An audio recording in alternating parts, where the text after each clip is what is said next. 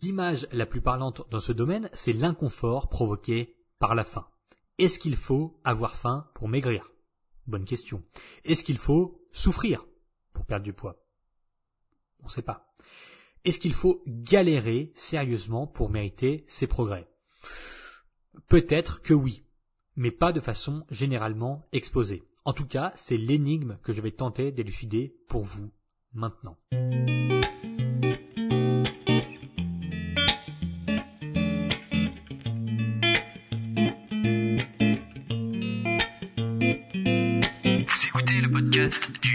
Alimentaire. L'émission réservée à ceux qui veulent reprendre leur santé en main tout en continuant à vivre une vie sociale épanouie.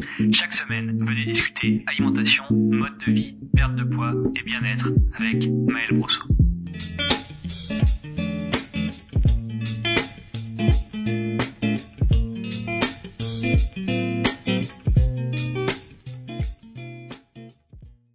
Bienvenue sur le podcast du rééquilibrage alimentaire. Je suis Maël Brosseau du site le-rééquilibrage-alimentaire.com.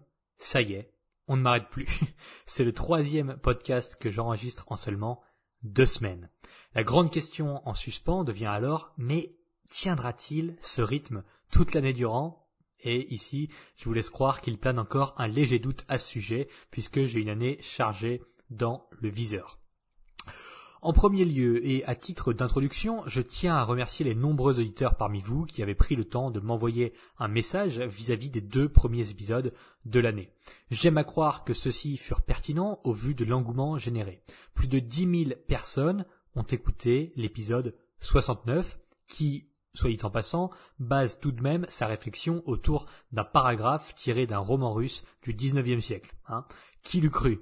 On dirait bien qu'au fond, j'avais raison depuis toutes ces années en disant à tour de bras que les gens ne sont pas débiles et qu'on peut leur raconter la vérité sans détour, à condition que cela soit fait avec honnêteté et bienveillance. Alors, merci pour cela. Si vous me connaissez, vous savez que les chiffres vaniteux ne m'atteignent que très peu finalement, et pourtant je découvre avec une certaine gratitude que vous appréciez réellement ces épisodes intelligibles, quoique relativement complexes. Alors à nouveau, Merci pour tous vos retours concernant l'épisode 69 et 70 du podcast que j'ai que j'ai publié pardon en début d'année 2021. Introduction étant faite, vous ne serez pas étonné que je n'ai pas prévu un épisode entier pour vous remercier ou vous brosser dans le sens du poil. Le sujet d'aujourd'hui apportera probablement son lot de clivages et c'est tant mieux, puisque dans une concession évoluée du monde, le dogme devrait certainement laisser place au choix libre et souverain de chaque individu. Ce que je m'apprête à vous partager relate majoritairement de mon expérience personnelle et des, extrapolations prudentes qu'on peut en déduire. Pour donner du contexte à tous ceux qui découvrent ce podcast, voici globalement le discours que je tiens au travers du rééquilibrage alimentaire depuis sept ans. On va en faire un résumé très bref. La perte de poids ne devrait pas être un truc horrible à vivre. Vous ne devriez probablement pas chercher à maigrir le plus vite possible. Il est important de manger selon vos goûts et vos envies pour ne pas être frustré excessivement. L'alimentation doit s'adapter à vous et pas l'inverse. Votre vie est très complexe et vous ne devez pas réduire votre, existence à l'état physique d'un sac de kilos qu'il faut vider. Et enfin, votre état de santé global ne doit pas s'effondrer sous couvert de régime. C'est grossier, c'est réducteur, mais c'est à peu près ce que je raconte depuis toutes ces années. Et ici arrive l'objection que j'entends et que je vais essayer de développer dans ces épisodes. Avec ce genre de discours, donc avec ce genre d'idée que je partage, à savoir que la perte de poids ne devrait pas être un truc horrible, à aller un peu à l'encontre de toutes les idées reçues sur le sujet, eh bien avec ce genre de discours, on laisse place à la libre interprétation de chacun. Ce que je transmets, au travers du rééquilibrage alimentaire n'est pas quelque chose de binaire. Ce n'est pas aussi simple que ce que les gens ont l'habitude d'entendre. Ça réclame de considérer votre vie entière et pas seulement le plan physique de la perte de poids. Malheureusement, tout le monde n'aime pas ça. Pour cause, il n'y a rien de plus séduisant pour l'homme que le libre arbitre, mais aussi rien de plus douloureux. S'amoncelle alors un tas de retranscriptions biaisées du rééquilibrage alimentaire, d'un côté et de l'autre du spectre. Notamment, on pourrait penser que je suis dans la complaisance. Par exemple, on peut penser que je dis mangez ce que vous voulez quand vous voulez. Ou bien encore que je dis la perte de poids peut durer dix années, ce n'est pas un problème. Ou encore qu'il faut tout pardonner, ne jamais se remettre en question ou ne jamais culpabiliser. Au risque d'en décevoir certains, c'est tout à fait faux. Et si vous en êtes arrivé à ce genre d'interprétation concernant le rééquilibrage alimentaire, j'estime que vous avez, que vous n'avez pas la bonne grille de lecture. Dire que vous devez respecter vos goûts et vos envies n'est absolument pas synonyme de manger ce que vous voulez quand vous voulez. Ce n'est pas la même chose. Dire que l'alimentation doit s'adapter à votre vie n'a rien à voir avec l'idée que vous devez vous laisser aller à vos pulsions alimentaires. Ça n'est pas la même chose à nouveau. Dire qu'il faut être patient et que maigrir sainement prend du temps ne veut pas dire que c'est acceptable de perdre uniquement 2 kilos par an si vous voulez en éliminer 25. Ça n'est pas la même chose. Alors, à travers cet épisode, je vais remettre quelques pendules à l'heure. La majorité d'entre vous comprenez bien mon message global. Mais votre inconscient vous pousse parfois à distordre la nature, même de mes paroles, pour les modeler à l'avantage de situations néfastes pour votre progression. L'image la plus parlante dans ce domaine, c'est l'inconfort provoqué par la faim. Est-ce qu'il faut avoir faim pour maigrir? Bonne question. Est-ce qu'il faut souffrir pour perdre du poids? On ne sait pas. Est-ce qu'il faut galérer sérieusement pour mériter ses progrès? Peut-être que oui, mais pas de façon généralement exposée. En tout cas, c'est l'énigme que je vais tenter d'élucider pour vous maintenant. L'inconfort est important. Vous n'appréciez véritablement la valeur des choses et des situations que par antagonisme. Si vous n'avez jamais vu de pluie de votre vie, le soleil n'a rien, ou en tout cas plus rien d'attrayant ou de plaisant pour vous. Quand il pleut pendant une semaine chez vous, que le temps est gris et maussade, que les couleurs sont ternes, vous appréciez tout particulièrement le retour d'un soleil rédempteur. Vous l'attendiez, vous prenez un plaisir délectable à marcher dehors sans parapluie et sans finir trempé.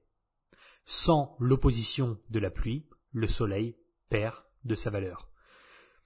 Sans le froid de l'hiver, la chaleur de l'été devient la nouvelle norme. Sans les fleurs du printemps, le manteau de neige du mois de janvier perd de sa superbe.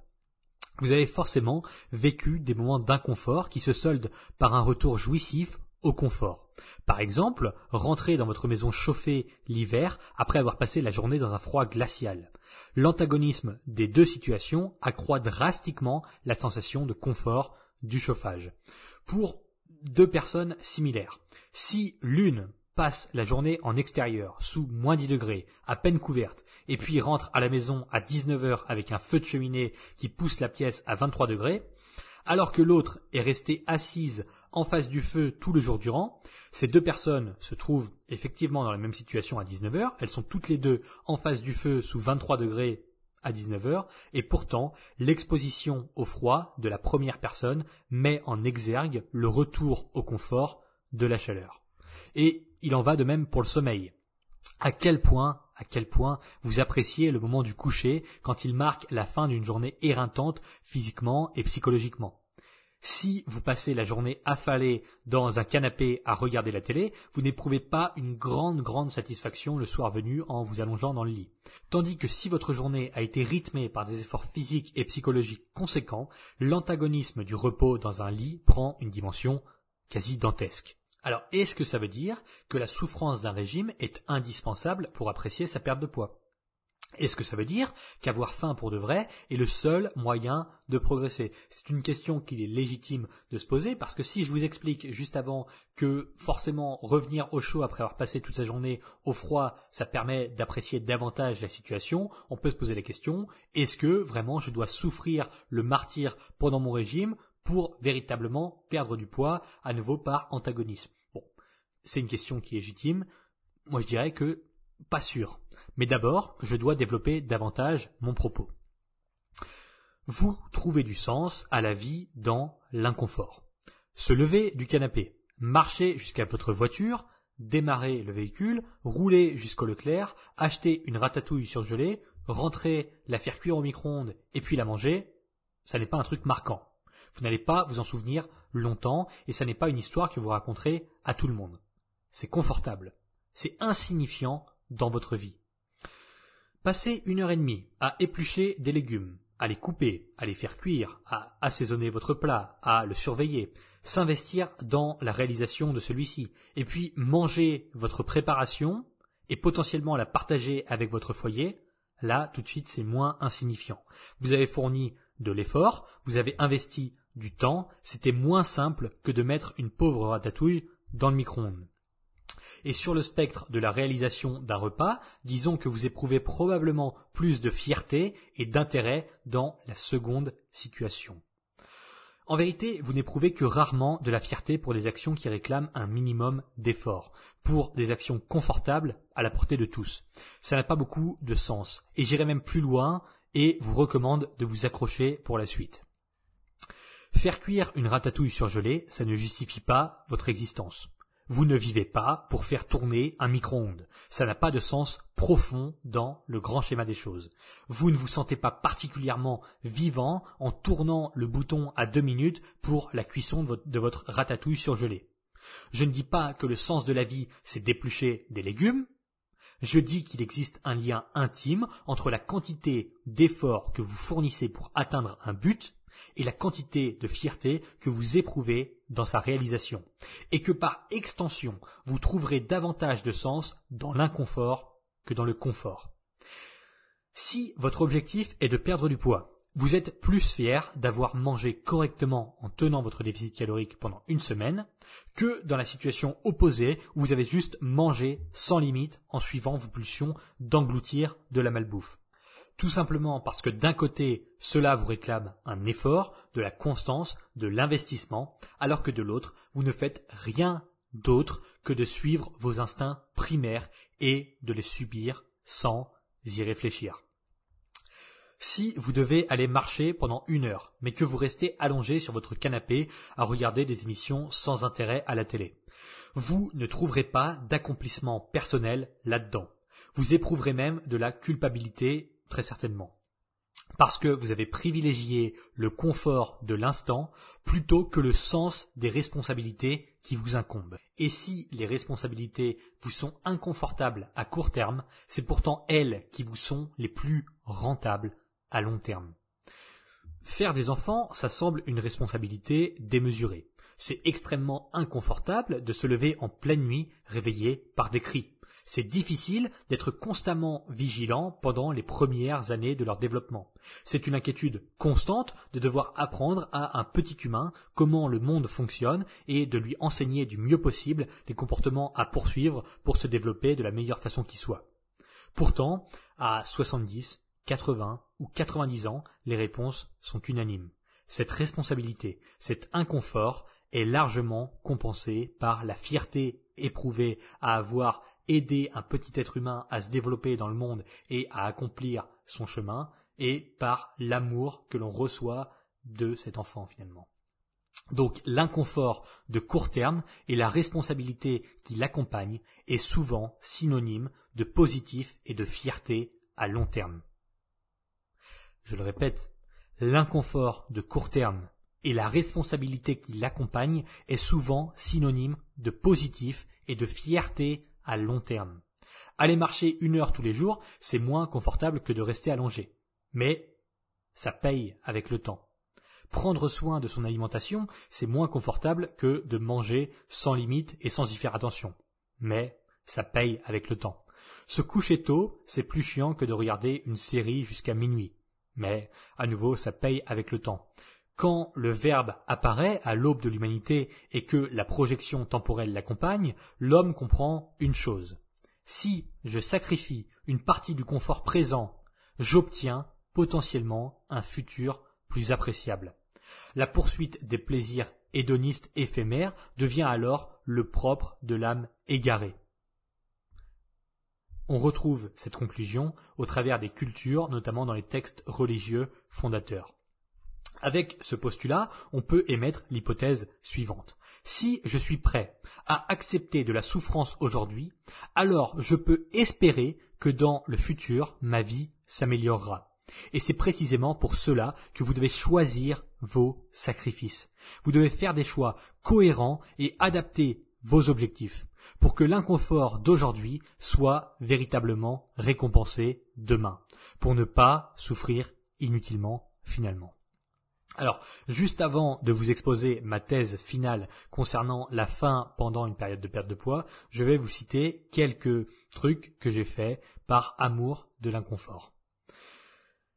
J'ai passé toutes mes nuits dans un hamac pendant 16 mois. C'est-à-dire que pendant 16 mois, je ne me suis pas allongé une seule fois dans un lit pour dormir la nuit. Je suis parti voyager seul en Asie avec très peu d'argent dans des pays inconnus et avec un anglais très très moyen. Je parlais mal anglais quand j'y suis allé. Alors que j'ai eu peur d'aller chercher le pain tout seul à la boulangerie jusqu'à mes 15 ans. Donc je suis parti voyager seul en Asie alors que quelques années avant j'étais même pas capable d'aller chercher le pain à 200 mètres de chez mes parents. En 2019, j'ai donné l'intégralité de mes possessions matérielles jusqu'à ce que ma vie entière tienne dans un carton. C'est-à-dire qu'un petit carton de 50 cm par 50 cm, dedans j'avais l'intégralité de toutes mes possessions matérielles. J'ai volontairement vendu ma voiture en 2016 pour tout faire en vélo, juste pour ne pas être trop confortable. Et je n'ai jamais reculé devant la pluie ou le froid. C'est quelques trucs que j'ai fait comme ça pour me confronter à l'inconfort et pour vraiment simplement par, par défi finalement et pour dépasser cette sensation de confort occidental qu'on a constamment. La souffrance, c'est ok. Aujourd'hui, je peux partir seul, n'importe où dans le monde, sans avoir peur. Parce que j'ai confronté l'inconfort. Je suis parti en Asie seul alors que je pouvais juste rester en France tranquillement. Demain, on peut m'enlever mon lit. Je m'en fiche. J'ai dormi pendant plus d'un an dans un hamac et je peux le refaire. On peut cambrioler mon appartement et tout me prendre. C'est ok, j'ai vécu avec très très peu de possessions pendant plusieurs mois quand toute ma vie tenait dans un carton. En confrontant la souffrance, en acceptant volontairement l'inconfort, en sacrifiant une partie du présent pour vivre un meilleur futur, vous prenez la responsabilité de votre vie. Vous acceptez le chaos et découvrez que vous êtes incroyablement résistant et résilient. Alors pour en revenir à la fin pendant votre perte de poids, je vais vous expliquer clairement ce que j'en pense. Le rééquilibrage alimentaire, s'il est fait intelligemment, limite grandement, grandement la sensation de faim pendant la perte de poids. En répartissant vos repas correctement, en choisissant intelligemment vos sources de protéines, en adaptant votre déficit calorique à votre vie, vous n'aurez quasiment, quasiment jamais faim. Pour sûr, vous serez bien, bien moins sujet à cette faim que si vous faisiez un régime classique. Mais, mais, parfois, c'est indéniable, vous aurez faim. Vous aurez des moments où la faim sera présente. Ça arrivera. Et c'est ok. Que cette faim soit hédonique, que ce soit de la gourmandise, ou bien qu'elle soit réelle, c'est ok. Vous n'allez jamais, jamais mourir de faim. Votre corps veut simplement vous empêcher de puiser dans ses réserves de gras. Il fait son possible pour vous pousser à manger. Mais il faudra résister, il faudra accepter l'inconfort et la souffrance relative. Parce que c'est ce qu'il faut faire, il faut sacrifier une partie du présent pour obtenir l'objectif que vous poursuivez dans le futur, l'objectif physique. Il faut prendre la responsabilité de cette fin qui résulte de la perte de poids. Alors oui, oui, ça n'est pas très rigolo, c'est vrai. Oui, c'est plutôt chiant, mais ça ira. Je ne rigolais pas du tout, moi non plus, quand j'étais seul dans les rues bondées de Bangkok avec 500 euros pour le mois complet. Ça n'était pas drôle, ça n'était pas rigolo. Oui, c'était chiant, mais c'est ok. J'ai un ami qui habite à Bucarest et qui lui a passé trois mois en Inde avec cette même somme. Et il était seul, lui aussi. Et lui non plus, il ne rigolait pas trop.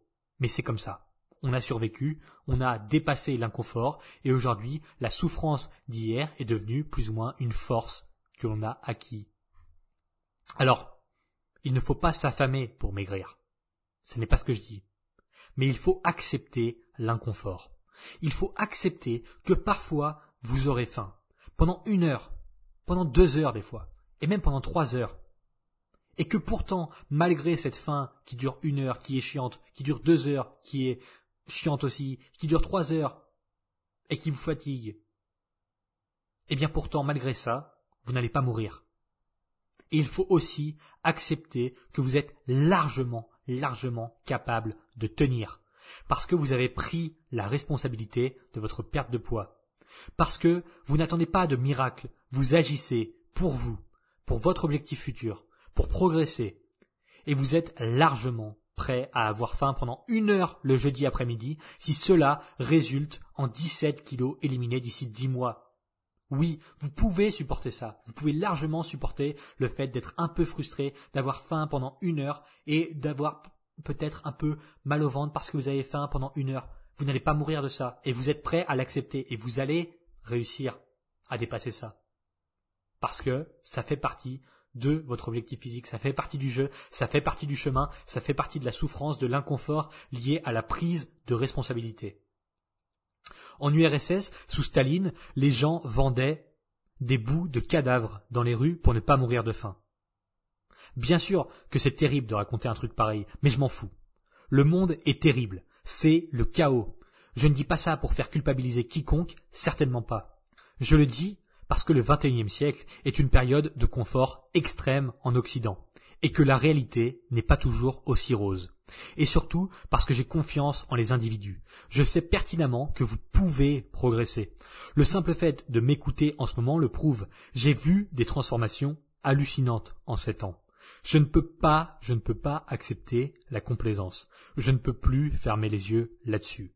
Je crois qu'avec des conseils sérieux, qu'avec des encouragements et du soutien, vous pouvez progresser, vous pouvez avancer, et qu'en choisissant intelligemment vos sacrifices, vous êtes à deux doigts d'atteindre votre objectif. Alors non, il ne faut pas s'affamer pour maigrir. Non, il ne faut pas souffrir le martyr pour éliminer des kilos. Mais il faut accepter de prendre ses responsabilités. Il faut confronter la réalité et faire des compromis. Il faut être patient, mais il ne faut pas être passif. Il faut se projeter et comprendre que l'inconfort d'aujourd'hui est votre confort de demain, que rien ne tombera jamais du ciel, que vous méritez de vous bouger et que vous allez craquer parfois, mais que tout ça fait partie du jeu. Que dans deux ans, dans cinq ans, dans dix ans, toute cette souffrance aura laissé place à une fierté immense, à la sensation d'un accomplissement grandiose et attribuable uniquement à votre personne. Alors je sais bien que c'est désagréable d'entendre un truc pareil, mais je ne peux pas mentir. Vous allez forcément trouver, vous trouver, pardon, dans des situations inconfortables. Moi, je vous préviens. Et tous ceux qui vous disent l'inverse mentent. Alors ne flanchez pas. Ne tournez pas le regard. Confrontez la difficulté. Prenez vos responsabilités. Acceptez la souffrance passagère. Et ça n'est pas, trivial comme sujet. Non, je n'en fais pas trop en parlant comme ça pendant 20 minutes pendant un podcast, en parlant de la faim et en disant que c'est d'accord d'avoir faim, c'est ok d'avoir faim. Non, ça n'est pas en faire trop. Si le fait d'avoir faim, si le fait de se sentir bloqué par son poids était un sujet trivial, un tiers de la planète ne serait pas en putain de surpoids. Ce sujet est sérieux et chaque individu a le pouvoir de se prendre en main. Peu importe ses antécédents, peu importe sa situation, vous devez vous aider et vous considérer comme quelqu'un qui mérite votre aide. Voilà pour cet épisode. Si vous voulez du pratique, du concret, si vous voulez maigrir en étant guidé correctement, savoir quoi manger, pourquoi, comment et dans quelle quantité, rejoignez le plan. Vous débloquez les 32 menus alimentaires 100% personnalisables et modulables du plan. Chaque menu est optimisé et composé pour repousser la faim, pour vous faire progresser en respectant vos goûts et vos envies, pour que vous puissiez concentrer l'intégralité de votre énergie sur la pratique, à faire les actions qui comptent réellement. Et moi, je m'occupe de la théorie avec l'outil que j'ai créé, avec donc le plan. Le lien pour devenir membre comme 1200 personnes avant vous se trouve juste en dessous l'épisode. Merci d'avoir écouté ce podcast jusqu'au bout, jusqu'au bout. Bravo, surtout. Je sais que ce n'était probablement pas agréable, et si malgré tout vous appréciez la confrontation à la vérité, je vous incite à laisser 5 étoiles et un petit commentaire sur l'application Apple Podcast de l'iPhone. À bientôt.